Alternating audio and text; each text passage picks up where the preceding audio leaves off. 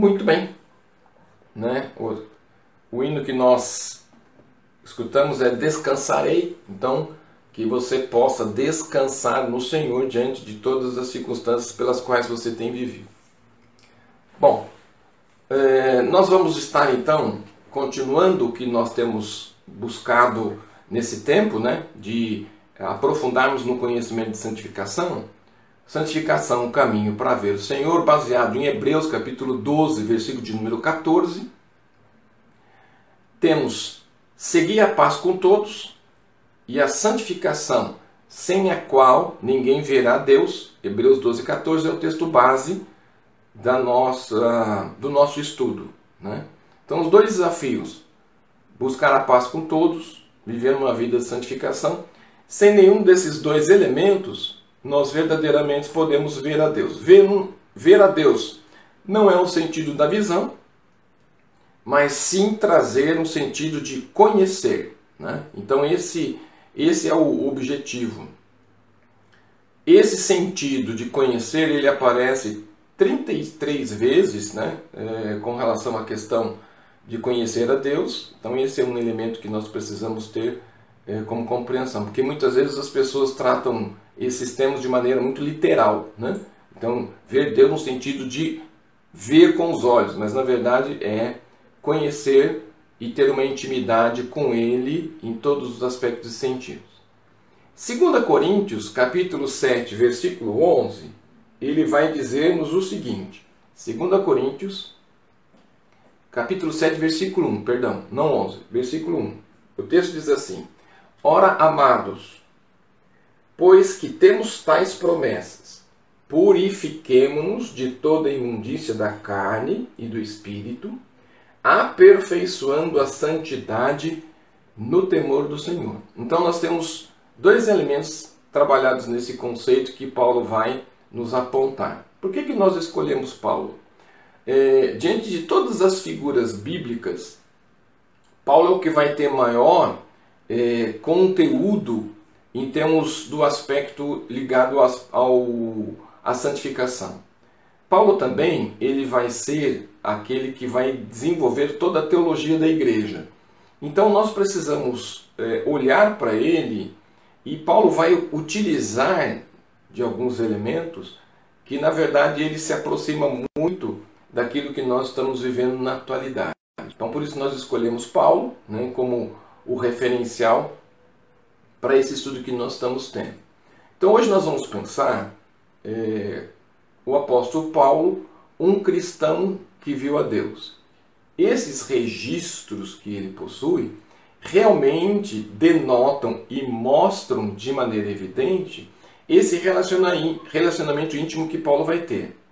E Paulo então vai nos mostrar, né, nessa é, maneira dele tratar o assunto, que não é uma questão de superioridade, não é uma questão de você ser alguém fora da realidade. Paulo então vai tratar esses elementos de maneira muito próxima daquilo que a gente vive. Então nós não temos super crentes, super santos, né? Então, é, é alguém assim que destoa daquilo que nós temos como elemento da normalidade. E ele vai nos mostrar, né, através dos seus abundantes registros, que ele é uma pessoa comum, como todos nós, vivendo todas as adversidades que todos nós vivemos, os conflitos que todos nós vivemos, as angústias que todos nós vivemos, e Paulo então vai nos ajudar nessa caminhada que nós temos de vida cristã, né?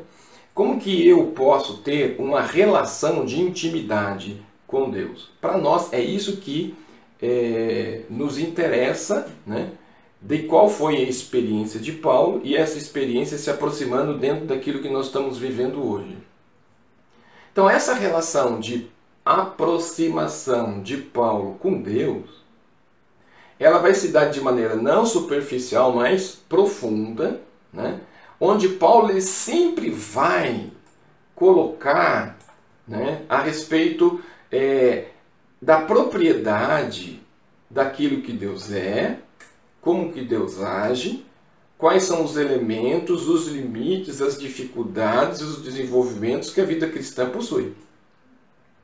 E aí, eu quero convidar você que você dê um pulinho lá em Romanos, né? Aí, Romanos capítulo 1, 20, ele vai nos ajudar né, a poder começar então a pensar sobre os elementos apontados por Paulo. Então, Romanos capítulo 1, versículo de número 20, ele vai dizer assim para nós, ó. Porque as suas coisas são invisíveis desde a criação do mundo, tanto o seu eterno poder como a sua divindade se entendem. E claramente se veem pelas coisas que estão criadas, para que eles fiquem inexcusáveis. Paulo está dizendo para nós qual é a concepção de Deus, Deus Criador, que tem todas as coisas criadas, todas as coisas é, são ligadas a Deus, e todas elas revelam o agir de Deus e o princípio da ação de Deus. Né? Então, Colossenses também vai nos ajudar.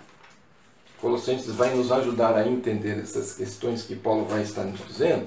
E lá em Colossenses 1,16, né, convido você que você também é, vá para lá para a gente poder fazer esse passeio bíblico, né, que eu acho que é importante. Então, é, Colossenses, capítulo 1, 16.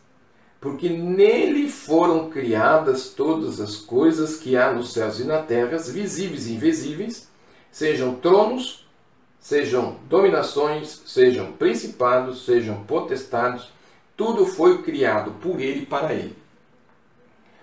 Esse ponto, isso é importante, né, é, apontado por aquilo que Paulo está dizendo, porque Paulo está nos dando a concepção de quem é Deus, Deus Criador, ele dá, nos dá a concepção de que todas as coisas foram criadas por ele, né?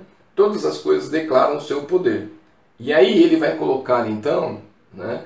porque, to, é, porque nele foram criadas todas as coisas que há nos céus e na terra, visíveis e invisíveis, sejam tronos, sejam dominações, sejam principados, sejam potestades, tudo foi criado por ele. Então, Paulo está nos dando a concepção de que Deus é o Deus criador de todas as coisas, que governa o mundo em todas as ações, que tudo está sobre o seu poder e o seu controle, nada escapa àquilo que nós temos é, sobre a existência e que Deus continua de uma maneira muito profunda dominando sobre tudo.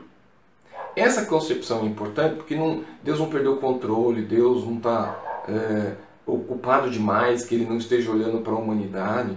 Esses conceitos são muito equivocados. Né? E Paulo vai nos apontar é, que esses elementos que ele está narrando sobre a sua concepção de como Deus é, isso, é, isso, é, isso mostra para nós que estamos observando e vendo que Paulo andava lado a lado com Deus e essa aproximação com ele dava uma segurança para Paulo para enfrentar os desafios de vida cristã. Então, a sua concepção de Deus ele era de maneira tão objetiva, tão clara, que fazia com que ele tivesse segurança para enfrentar o que fosse preciso para anunciar esta verdade. Então pense o seguinte, se você tem um conceito de Deus, e esse conceito de Deus ele é um conceito equivocado, as pressões, as angústias, as dificuldades, os desafios que você vai enfrentar para defender ou para dizer de quem ele é, se você não tem uma concepção tão clara e tão objetiva, é, você acaba abrindo mão desses princípios. Então, uma das coisas importantes que nós vamos observar na narrativa de Paulo, no caminhar de Paulo, é que ele vai demonstrar de maneira muito clara: ele tem um caminhar com Deus de lado a lado, essa aproximação vai dar a ele segurança dos princípios e valores que ele tem, para enfrentar os desafios, sejam eles quais forem. E até mesmo o próprio desafio da morte. E a morte foi um dos elementos que mais esteve presente é, no ministério de Paulo. Né? Ele muitas vezes viu a morte diante dele e, na verdade, ela não aconteceu por causa desses princípios estabelecidos por Deus. Atos capítulo 12, Atos 9, 1, vai nos ajudar a entender algumas questões importantes. Atos, capítulo 9, o primeiro versículo do capítulo, Paulo vai nos dizer o seguinte aspecto: ele, como Saul, respirando ainda as ameaças à morte contra os discípulos do Senhor, dirige-se ao sumo sacerdote. Então, uma das coisas interessantes que é, a mesma maneira de Saulo agir é, mes, é o mesmo ímpeto de Paulo agir. O que eu quero dizer aqui? Eu quero dizer que aquilo que a gente é como essência, quando a gente se converte, tem uma transformação de vida, nós carregamos esse aspecto, porque nós somos, a nossa construção é 70%, é, 70% nós somos, é, nós temos o nosso aspecto de conhecimento, né? Então nós temos a nossa é, personalidade, né? E esses elementos vão denominar a nossa ação. Então significa que o mesmo ímpeto para perseguir, o mesmo ímpeto para destruir, o mesmo ímpeto para matar, Paulo vai ter agora transformado o mesmo ímpeto de agir, o mesmo ímpeto de anunciar, o mesmo ímpeto de viver os valores estabelecidos. Isso é muito presente na vida dele porque ele não abre mão dessas, dessas questões. Então, muitas vezes, as pessoas se convertem e continuam vivendo a mesma maneira. A maneira desleixada, a maneira irresponsável, a maneira sem compromisso, sem envolvimento. E aí, para ser uma nova criatura, nós precisamos ser uma nova criatura em todos os aspectos, como atitudes e pensamentos. Como Saulo ele era o perseguidor dos cristãos, como Paulo ele é um anunciador e, e desenvolvia estratégias de todas as formas e maneiras para continuar pregando esse evangelho é, que era a essência de vida e de atitude de Paulo. 1 Coríntios capítulo 4, 9, ele vai nos dar então, 1 é, Coríntios 4, 9, é, porque tenho para mim, Paulo dizendo, que Deus a nós, apóstolos, nos pôs por último, como condenados à morte, pois somos feitos espetáculos ao mundo, aos anjos e aos homens. O que, que Paulo está dizendo aqui? Pelo fato de anunciar o Evangelho, pelo fato de dizer quem era Jesus, Jesus como o, o Messias que veio para salvar a humanidade, e aí você vê uma ligação de gentil junto com judeu, o judeu ele tem a concepção de que ele nasce judeu e pelo fato dele nascer judeu ele já nasceria salvo. E o ímpio, ele, pelo fato dele nascer ímpio, ele não teria possibilidade de salvação. E Cristo veio e quebra esse paradigma, né? uma, uma, um paradigma cultural religioso com uma profundidade de um distanciamento onde esse distanciamento existe uma impossibilidade, gentil é gentil e gentil está perdido, judeu é salvo e não importa o que o judeu faça, ele vai ser salvo. Cristo vem e quebra esses princípios, fazendo que não, que não é o fato de nascer judeu, não é o fato de nascer gentil, mas sim o fato de crer nele. E o fato de crer nele fará com que tanto judeu quanto gentil possam se relacionar de igual modo na eternidade. Isso para o judeu soava tão esquisito, isso para o judeu soava tão estranho, isso para o judeu era uma coisa tão complicada de ser aceita, porque isso ele não aceita até hoje. Existe é, um conceito histórico né, de que o Jesus que veio foi um profeta, não um filho de Deus. Por quê? Porque ele destoou esse aspecto daquilo que se esperava como perspectiva. É, no ser humano, todas as vezes que você fruta uma, uma, uma a perspectiva de um ser humano, o que, que ele faz? Ele simplesmente toma a atitude de rejeitar aquele elemento. Foi o que aconteceu com Jesus. O desafio de Paulo na construção da teologia da igreja era, da mesma maneira, relacionar isso. Por quê? Existia uma divisão na igreja. Os gentios eles eram separados dos judeus, eles não se conversavam, não se relacionavam. Na cabeça do judeu, se ele tivesse algum contato com algum gentil, ele tinha que se santificar durante é, uma semana inteira. Paulo então vai buscar a concepção de sangue que é importante para o judeu e vai trabalhar o fato de que todos nós fomos lavados no sangue do Cordeiro. Desta maneira, ele sanava essa questão e essa compreensão que o judeu tem de fazer com que todos pudessem ser aceitos através de Cristo, e ele trazia o gentil para o mesmo patamar, porque foram lavados no mesmo sangue e por isso pertenceria à mesma família.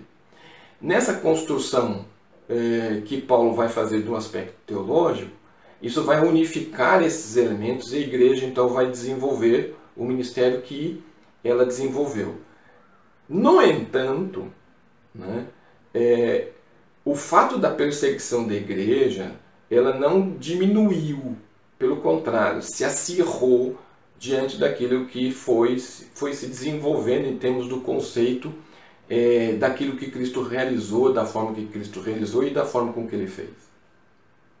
Essa perseguição ela vem é, de uma maneira muito grande na igreja primitiva, e aí Paulo vai nos dizer né, que antes perseguidor do evangelho, antes perseguidor dos cristãos, mas hoje ele é um defensor do evangelho e pagou um alto preço porque as pessoas que serviam a Jesus tinham uma restrição com ele, achava que ele tinha apenas mudado para conhecer como os cristãos eram, para depois voltar a persegui-lo, né? ele carrega esse estigma durante o ministério dele.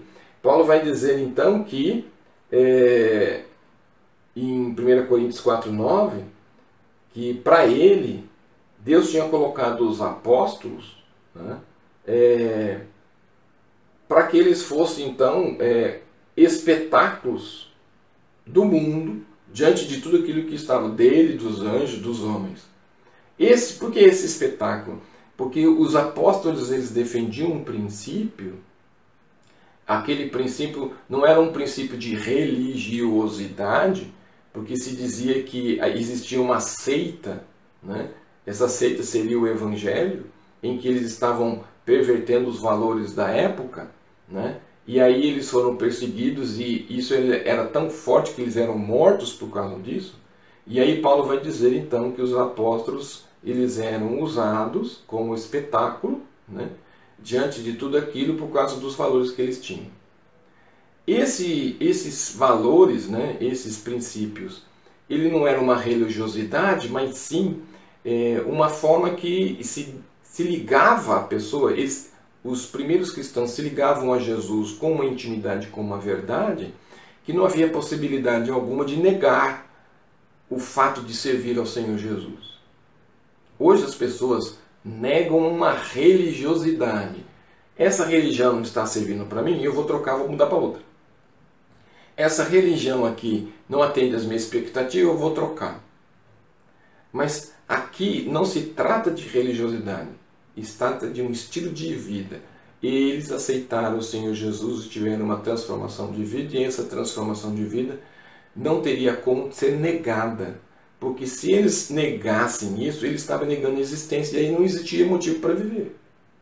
Então, tentava-se de todas as maneiras demovê-los daquilo que eles pensavam e da maneira com que eles agiam, e isso não acontecia por quê? Porque na verdade era um estilo de vida, não era uma religiosidade.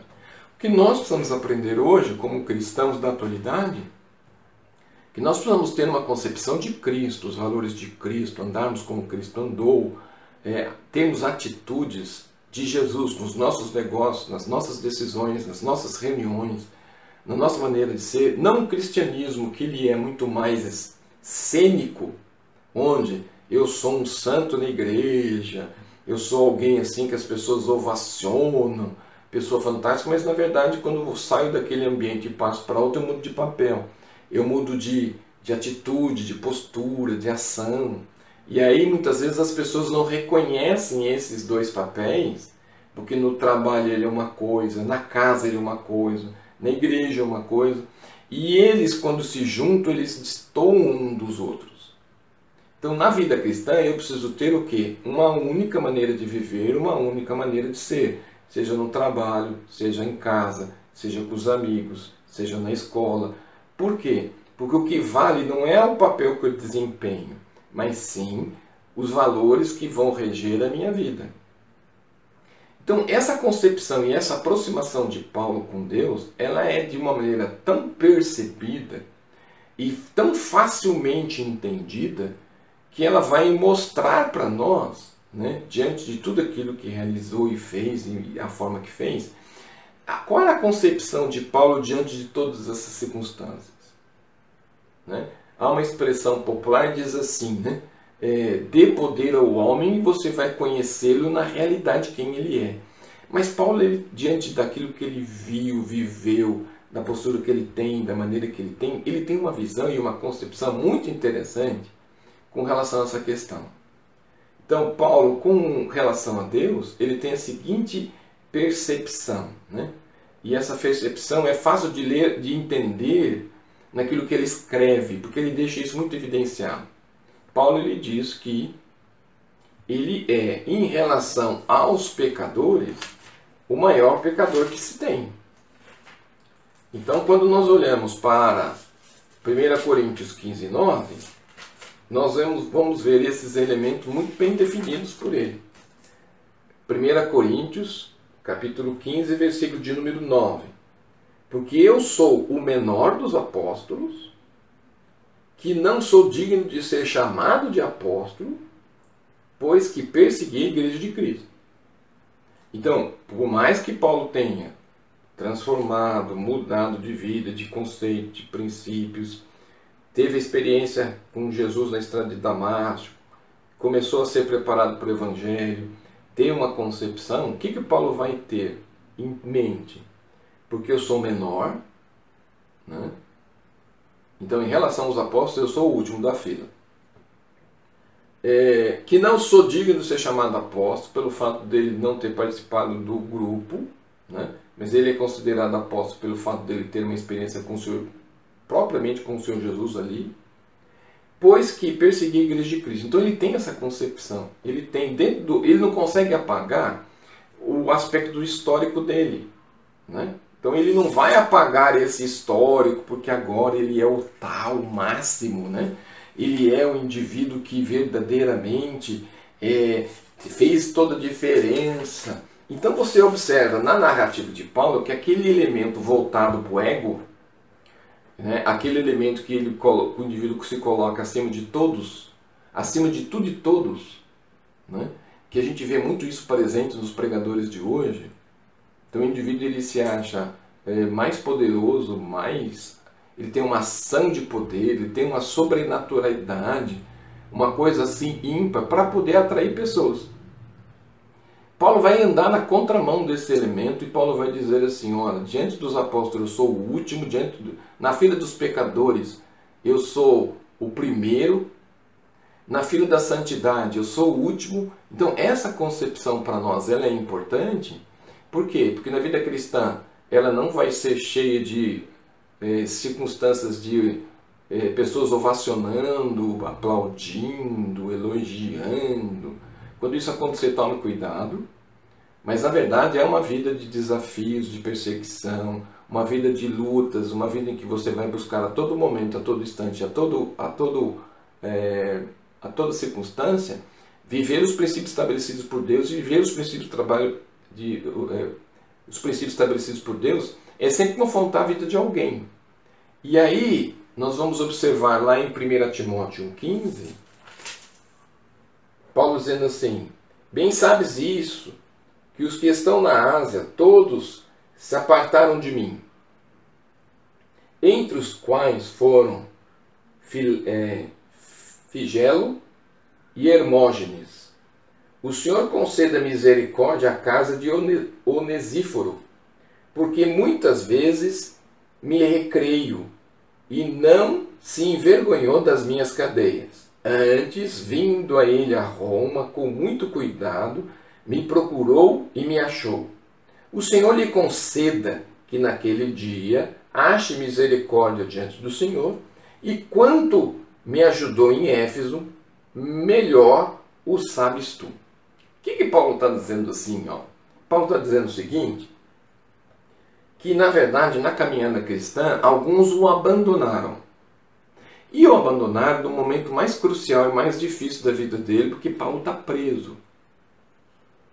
Então, esses dois elementos aqui, Filégio e Hermógenes, eles viram que a situação era tão complicada, tão, tão difícil, a vida cristã era um desafio, porque havia perseguições por todos os lados, e o fato de Paulo estar preso, eles desistiram da vida cristã e abandonaram Paulo. Então nós vamos ver também muitas pessoas desistindo da vida cristã porque eles acham que vida cristã é aquilo que é só receber. Receber bênção, privilégios, vantagens.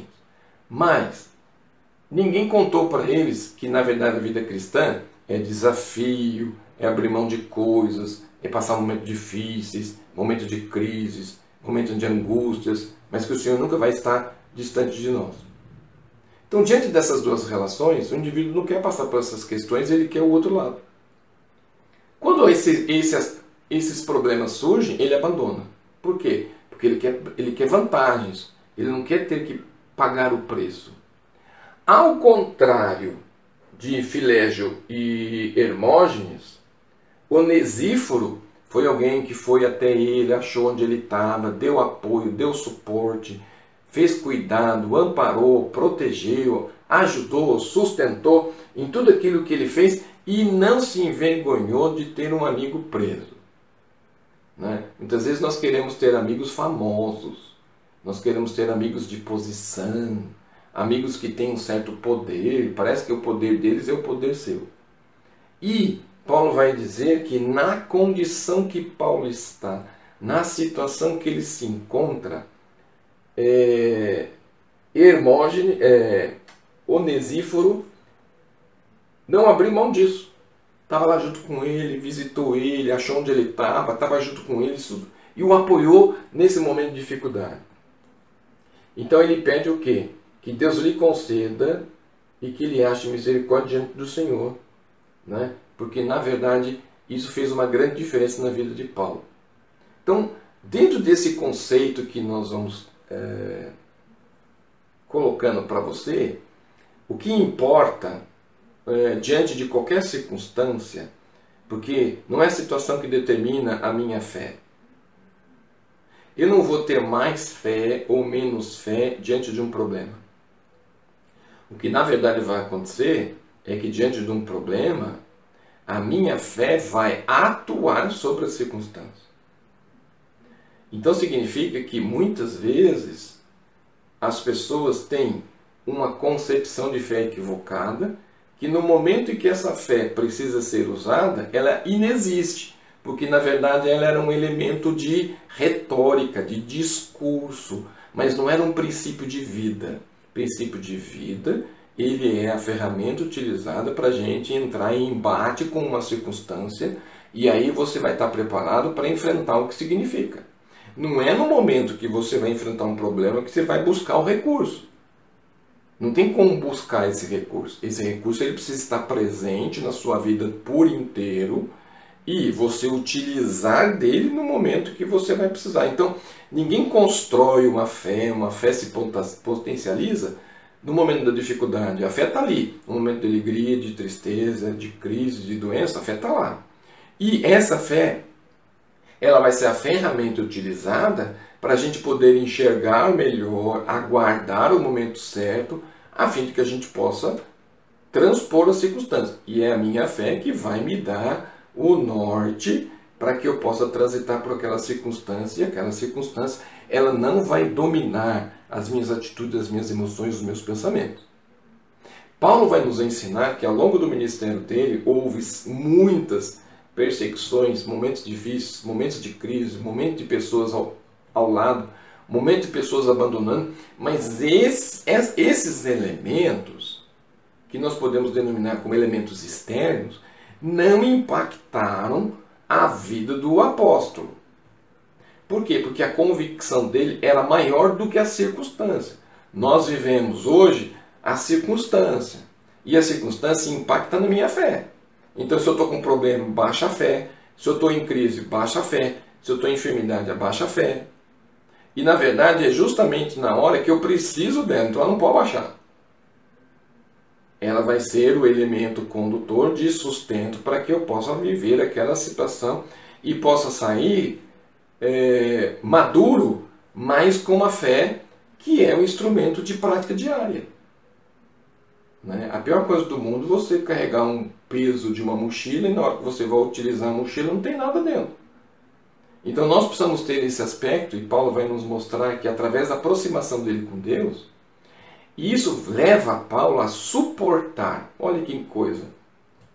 A aproximação de Paulo com Deus vai lhe dar ferramentas para que ele possa suportar. E ele vai suportar o sofrimento com uma alegria ímpar. Isso a gente precisa aprender, porque hoje é assim, ó. Se enquanto as pessoas, todo mundo reclama do momento, da circunstância. Estou preso, não posso sair, não posso continuar minha vida, não posso fazer nada, estou em dificuldade, a coisa está feia, estou depressivo. Qual é o momento?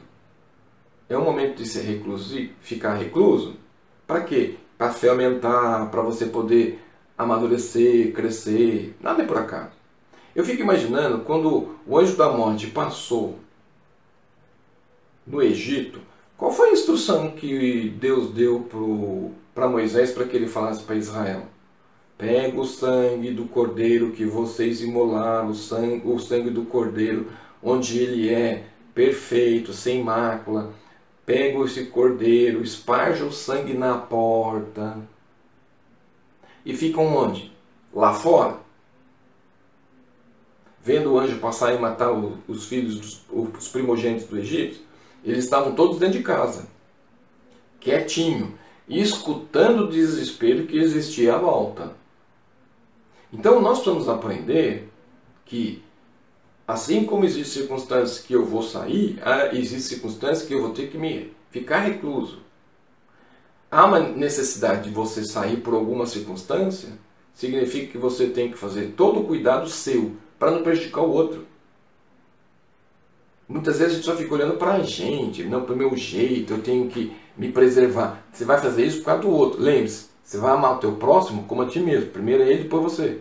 O problema é que as pessoas não se amam e aí faz um monte de besteira e prejudica a vida dos outros. Por isso nós estamos tendo uma quantidade de pessoas hoje morrendo. Porque na estatística estabelecida, é, a pandemia levaria aproximadamente em torno de 50 mil pessoas. Mas se não existisse o distanciamento, passaria para 150. Nós já estamos chegando a 80. Por quê? Porque as pessoas não cuidam de si mesmas porque têm uma visão equivocada de si próprias. Por isso, então, Paulo vai nos dar essa concepção de que ele vai suportar os desafios do ministério, os desafios da vida, o sofrimento com alegria. E ele vai sofrer em virtude daquilo que ele pregava como evangelho. Então, as reações que Paulo vai ter é exclusivamente por causa daquilo que ele prega. Se você abrir lá em Atos, capítulo 16, 19 a 25, então vamos abrir lá em Atos, capítulo 16, 19 a 25. O que, que o texto vai dizer para a gente aqui? Atos 16, Atos 16, 19 a 25. E vendo seus senhores que esperavam o seu lucro e estavam perdidos, prenderam Paulo e Silas e os levaram à praça, à presença dos magistrados. E apresentando os magistrados, disseram: Estes homens são judeus, perturbaram a nossa cidade e nos expõem costumes que não nos é lícito receber nem praticar, visto que somos romanos. E a multidão se levantou unida contra eles, e os magistrados rasgaram-lhe as vestes mandaram açoitá-los com vara, e, havendo-lhe dado muitos açoites, os lançaram na prisão, mandando o carcereiro que os guardasse com segurança. O qual, tendo recebido tal ordem, os lançou no cárcere interior e lhe segurou os pés no tronco. E perto da meia-noite, Paulo e Silas oravam e cantavam hinos a Deus, e os presos os escutavam. Vamos dar uma olhadinha lá no 26. E de repente sobreveio um tão grande terremoto que os alicerces do cárcere se moveram, e logo se abriram todas as portas e foram soltos, soltas as prisões de todos. Muito bem. Paulo e Silas estão pregando. Tanto os líderes religiosos quanto os moradores da cidade se revoltaram por aquilo que Paulo estava dizendo. Paulo foi para julgamento, então eles bateram nele, né? Eles foram açoitados na praça com vara, penalizados, presos, tomaram a liberdade de colocá-los numa vala inferior, interior, que era a última, onde eles não poderiam ter acesso de liberdade.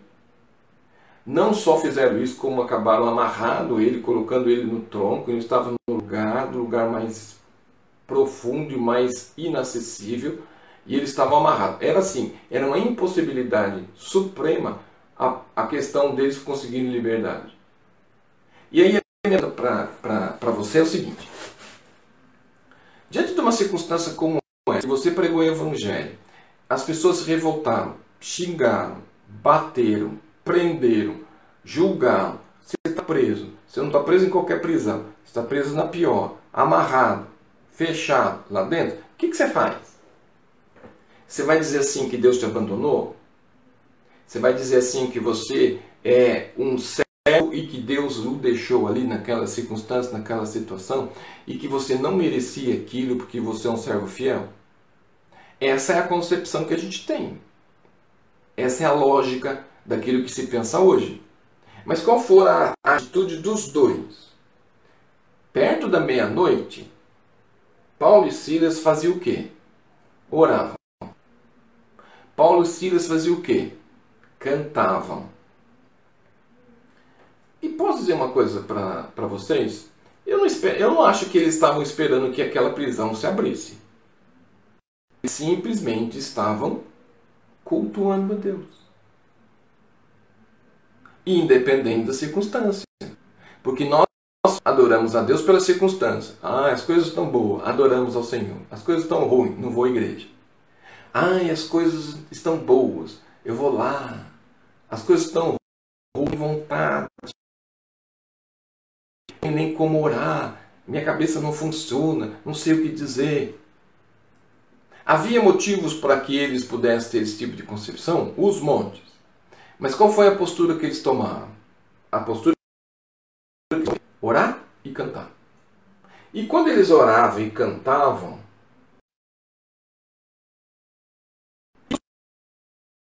ouvindo eles. Então significa que não é a circunstância que vai eu sou e aquilo que eu penso e aquilo que eu sinto. Mas a minha circunstância, daquilo que eu estou vivendo, eu posso tomar uma atitude que, mesmo onde eu estou, abençoar pessoas que estão à minha volta. Então significa que as pessoas que estavam presas junto com Paulo também foram abençoadas.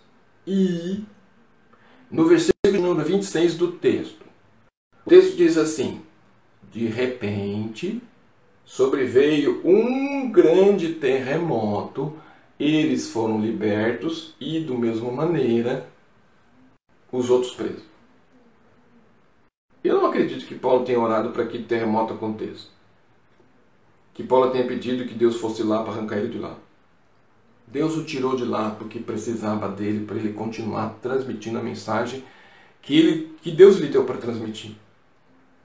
E por causa disso, porque o propósito de Deus é maior do que eu, Deus não age por minha causa, mas ele age por causa do propósito dele. E enquanto a minha vida estiver sendo usada para o propósito de Deus, Ele vai me preservar. Enquanto os propósitos de Deus se cumprirem na minha vida, eu vou ter a renovação da Sua misericórdia sobre minha vida todos os dias.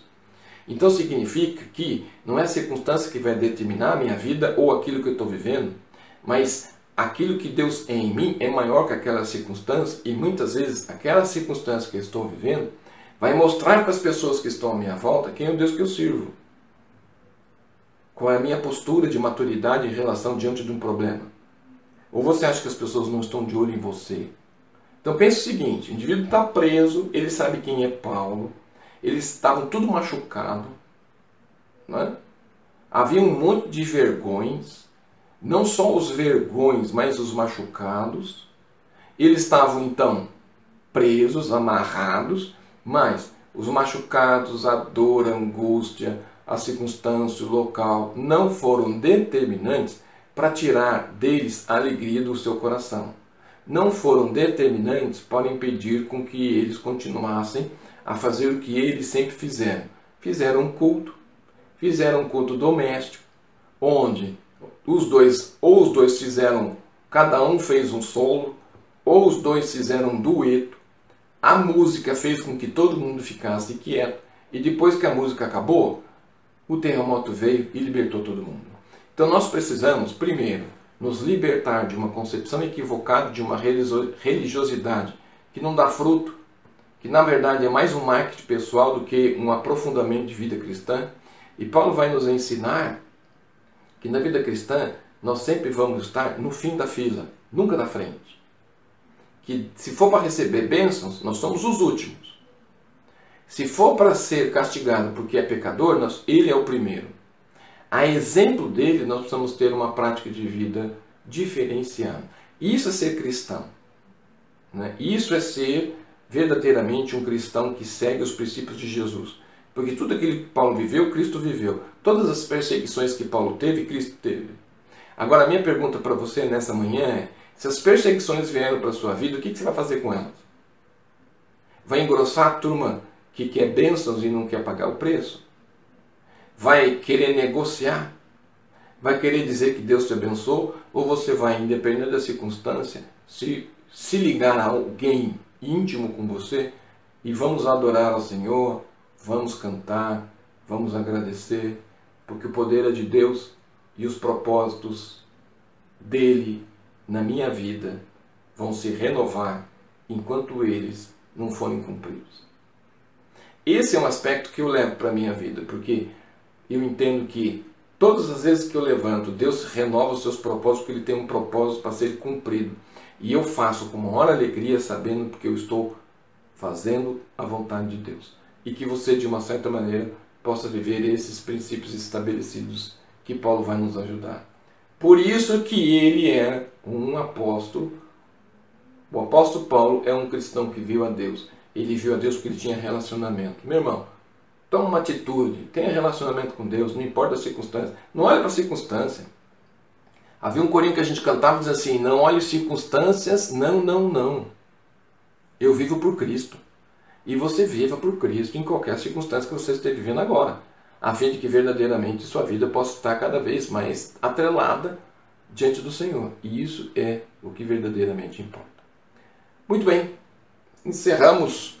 Tinha muita coisa para falar, muita coisa para a gente poder contrapor, né? Mas como nós estamos chegando próximo do nosso tempo, então eu não gostaria de adentrar e deixar o assunto pela, pela metade, mas eu creio que tudo aquilo que nós já abordamos aqui é suficiente para o irmão refletir, pensar, mudar, ajustar sua vida nos propósitos do Senhor. Eu creio, meu irmão, que Deus está aguardando você ter uma visão igual a de Paulo para que ele possa fazer grandes coisas na sua vida. Não viva uma vida de religiosidade, uma religiosidade de placa, mas sim de uma intimidade com o Senhor Jesus, em que todos possam dizer: esse é diferente. Né? Não seja um crente. Né? Eu não gosto da palavra crente, porque crente até o diabo é. Mas eu gosto da palavra salvo, por isso ele não pode ser. Então seja um salvo diferente, seja um salvo inteligente, seja um salvo que faz a diferença, porque é isso que importa. Ok?